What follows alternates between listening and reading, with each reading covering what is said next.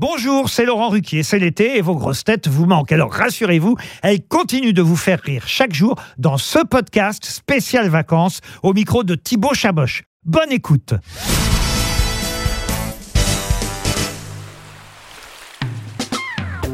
Florian, quel est ton pire souvenir de vacances Alors mon pire souvenir de vacances, c'est une histoire de coup de soleil euh, mal placé. Et je fais pas de naturisme, hein, donc euh, ne fantasmez pas. En fait, c'était quand j'avais euh, j'avais 18 ans. J'étais euh, à Cannes avec euh, mon meilleur ami.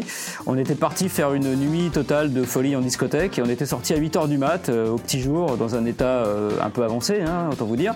Et là, je sais pas ce qui nous est passé par la tête. Mon pote me dit, tu sais qu'on a rendez-vous à midi euh, pour déjeuner avec nos potes à la plage. Donc, ce que je te propose, c'est qu'on y aille direct. Je- J'ai dit oui parce que de toute façon, je pense que j'étais pas en état de, dire quoi que ce soit.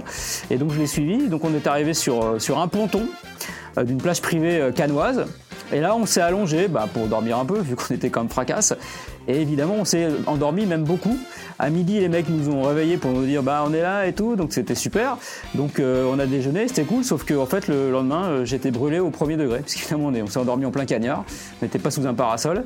Et donc pendant une semaine voire dix jours, j'étais une sorte de cloque ambulante géante. C'est-à-dire j'en avais de partout, j'étais obligé de, mettre du, talc, de la poudre, de prendre des douches froides. C'était un cauchemar. Et autant te dire que euh, Maintenant, quand il m'arrive de sortir de boîte un petit peu euh, éméché, j'ai encore un tout petit peu de, de lucidité pour me dire non, tu rentres euh, à l'ombre en fait.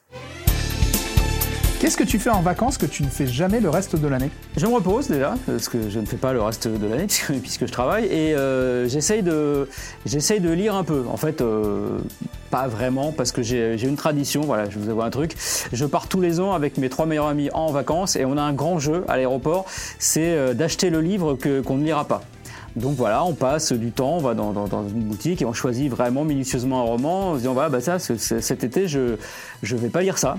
Et toute la semaine, c'est la vanne euh, récurrente, notamment quand on va à la plage, on dit voilà, il faut pas que faut pas que j'oublie de prendre le livre au cas où j'ai pas envie de le lire. Comment tu imagines les vacances d'Ariel Dombal? Alors j'imagine les vacances d'Ariel Dombal évidemment délicieuses. Euh, au Mexique, voilà, euh, allongé sur un transat avec euh, tous ces gens de maison qui seraient là, un qui tient le parasol, un, un qui les vente avec une grande feuille de palmier, puis qui la vaporise avec de l'eau pour qu'elle reste un petit peu fraîche. Ensuite, de deux gars qui soulèvent le transat pour aller la mettre dans la mer, pour la baigner. Ils la ramènent au même endroit, évidemment. Euh, Une troisième, sixième, dixième personne qui la sèche délicatement avec un séchoir buccal, voilà, pour pas la brûler. Et euh, évidemment, ce sera tout ça sur une plage privatisée. La mer aussi sera privatisée. Le soleil aura été privatisé pour qu'évidemment la princesse ne soit pas importunée par qui que ce soit. Totalement différent, les vacances de Bernard Mabille. Alors les vacances de Bernard Mabille, je les imagine avec ses petits enfants qui essayent de le recouvrir de sable, donc déjà ça va les occuper la semaine, le temps d'y arriver. Et évidemment, j'imagine aussi Bernard sur son transat qui ne va pas se baigner parce qu'il veut absolument pas louper le gars qui passe avec les beignets.